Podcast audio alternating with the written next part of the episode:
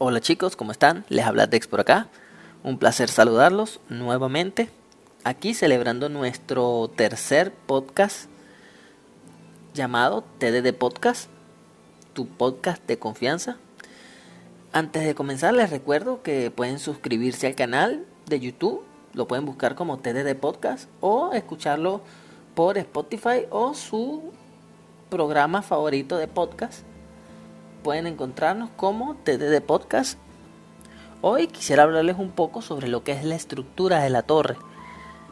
Anteriormente estuvimos hablando, hablamos primero, en nuestro primer episodio, hablamos sobre TUS, que es el universo donde está basado Torre de Dios. Luego hablamos sobre las armas de la torre.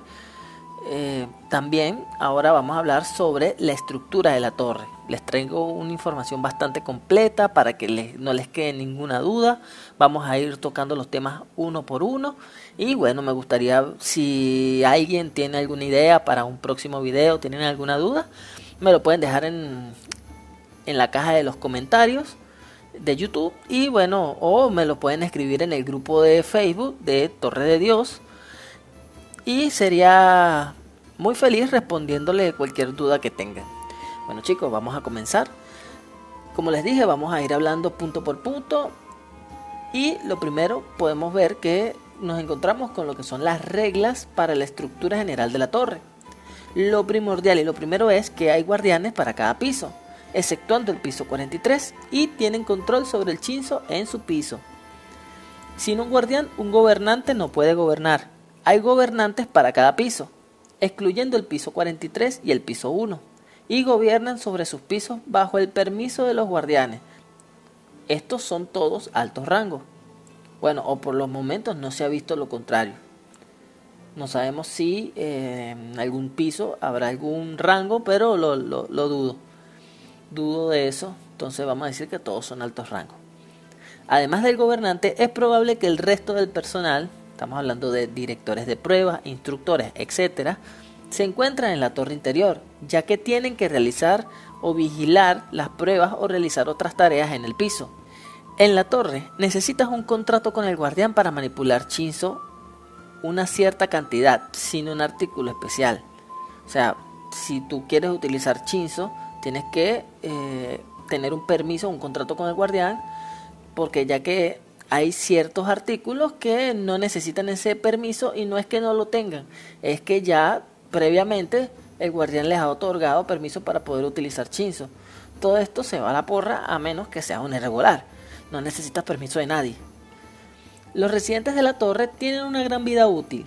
Además de eso, si aprendes a manipular el chinzo, tu vida se alargará. Aumentará inmediatamente hasta el punto que parece que su proceso de envejecimiento se ha congelado. A veces las personas cuando comienzan a manejar el chinzo, su crecimiento se detiene antes de convertirse en adulto. Entonces es estándar tratarlos como niños, independientemente de su edad. La teoría general en la torre es que el crecimiento del cuerpo es proporcional al del crecimiento de la mente. Hay excepciones por región de origen o familias. Sin embargo, también hay casos en los que una persona contrae enfermedades o desarrolla una reacción alérgica al chinzo a medida que envejece y las células comienzan a funcionar de manera incorrecta. Debido a esto, es bastante similar a un cáncer, si alguien muere de vejez en la torre, este suele ser el caso. Hay casos confirmados de Ranker que obtienen inmortalidad. Por ejemplo, Sahar y los 10 grandes guerreros fueron recompensados con la inmortalidad por el guardián del piso 100 por pasar su prueba. Aunque tenemos conocimiento que uno de esos 10 grandes guerreros tuvo una inmortalidad, eh, podemos decir que parcial, que esta depende de la vida de sus hijos básicamente eh, el contrato es que la vida de, los hijos está maldita. Eso quiere decir que no van a vivir la misma cantidad de años que otras personas, a cambio de que él sea inmortal. La edad es solo un número en la torre, por lo que no vale la pena pensar en ella. Las personas consideran que la edad corporal o las características de la especie no son importantes y la relación subordinada según la edad no existe ya que el rango o el estado se consideran mayores que la edad. Por ejemplo, Yuri, Kun y Androsi no usan honoríficos para nadie, o casi nadie, porque estos son de las 10 grandes familias. Sin embargo, anaxiusa honoríficos. Ahora chicos, vamos a hablar un poco sobre lo que es la torre interior. Esta es donde los regulares seleccionados escalan la torre. La regla de cada piso decide sobre una serie de pruebas, cuyos detalles son decididos por el director de la prueba y luego son administrados por los administradores de, la, de pruebas u otro personal autorizado. Los regulares deben pasar todas las pruebas de un piso y luego suben al siguiente. La única excepción es el piso 43 donde no hay guardián, porque Henry lo mató. Entonces todos tienen que tomar el camino en el área media para llegar al siguiente piso.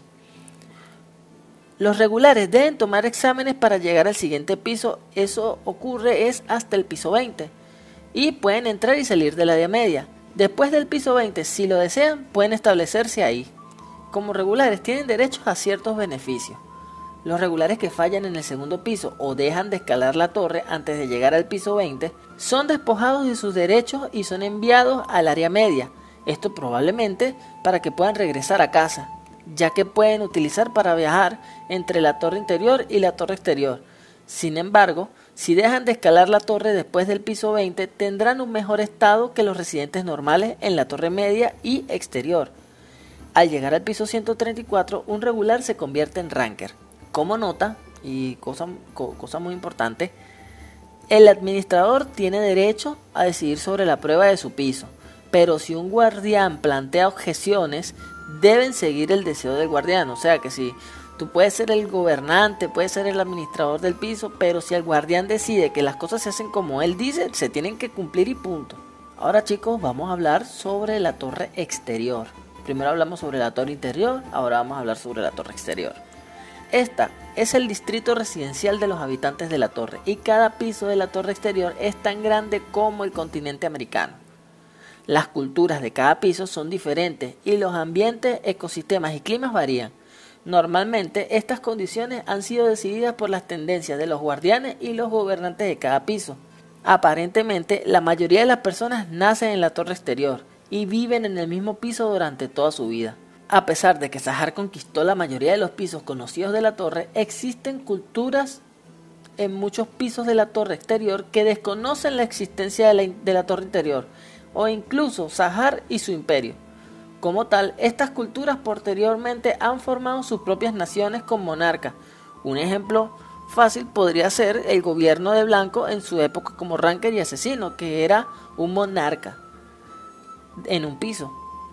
Esto no quiere decir que era un gobernante de, del piso, no tenía poderes con el administrador ni nada, simplemente que era un monarca que manejaba dos, dos naciones creadas en ese piso.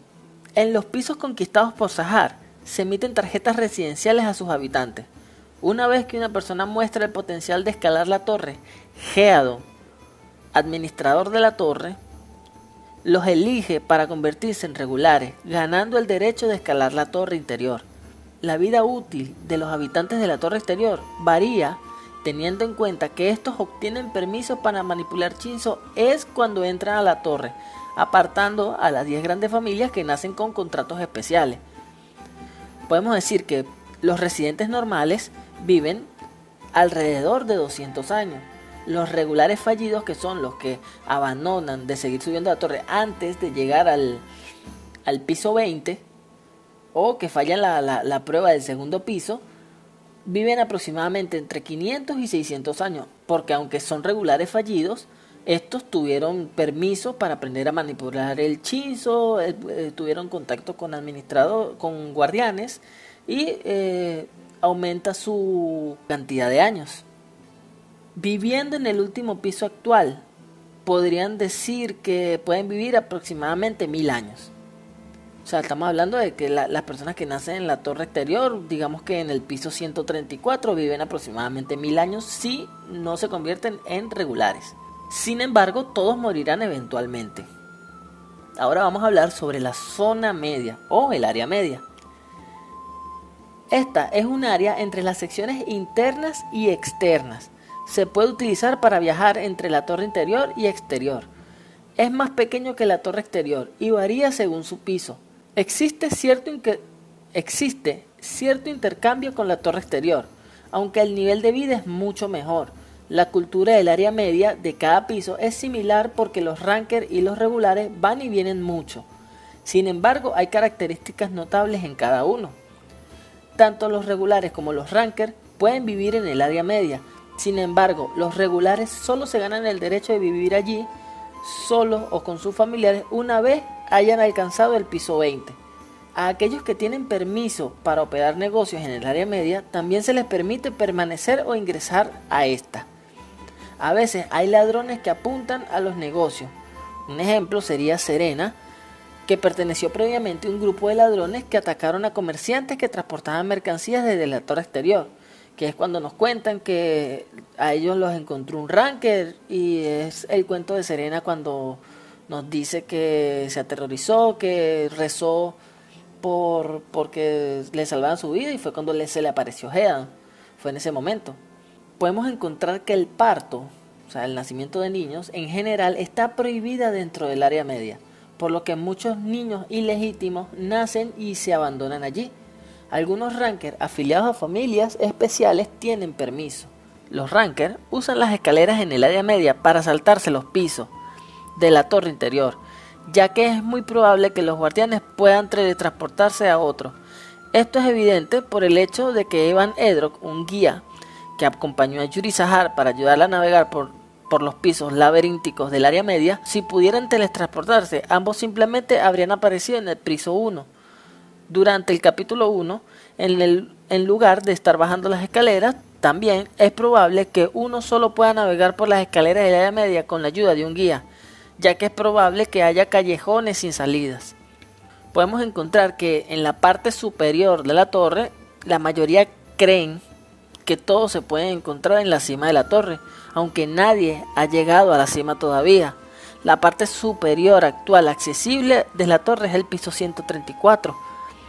Al menos hay un piso más confirmado por encima de eso, que es el piso 135. Se dice que el guardián del piso 135 es extremadamente hostil y nadie ha sido capaz de derrotarlo o pasar su prueba todavía, razón por la cual la actual cima de la torre es el piso 134.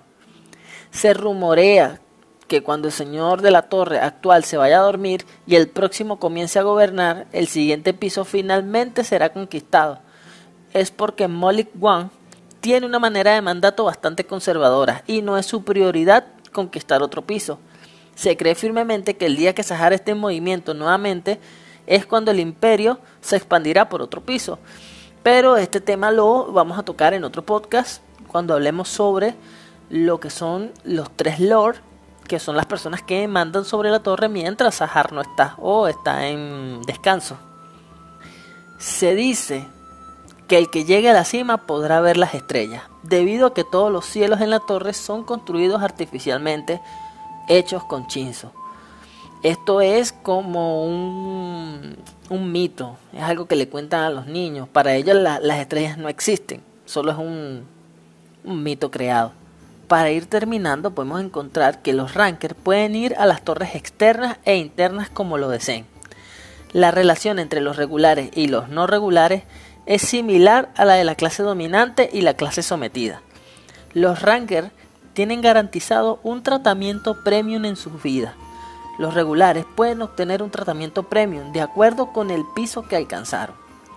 El método de salir de la torre es de totalmente desconocido, incluso para los irregulares.